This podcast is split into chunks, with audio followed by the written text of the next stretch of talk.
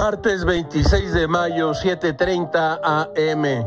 Pinche año de Leona Vicario. La vida en México durante la pandemia se había convertido en un batidillo aperturas esenciales de construcción, minería e industria automotriz, semáforos de diversos colores que significaban cosas distintas, fechas móviles para las escuelas y volver o no volver a las escuelas.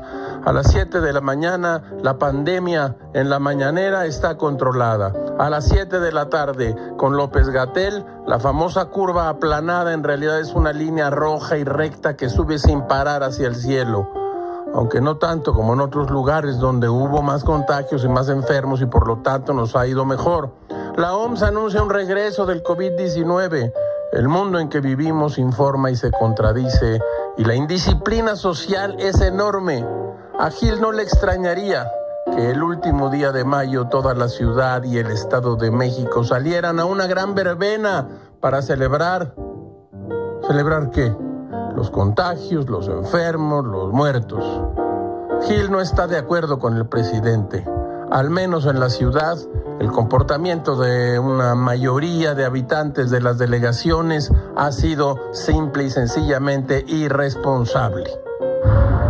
Todo es muy raro, caracho. Como diría Antoine de Saint-Exupéry, uno es para siempre responsable de lo que domestica.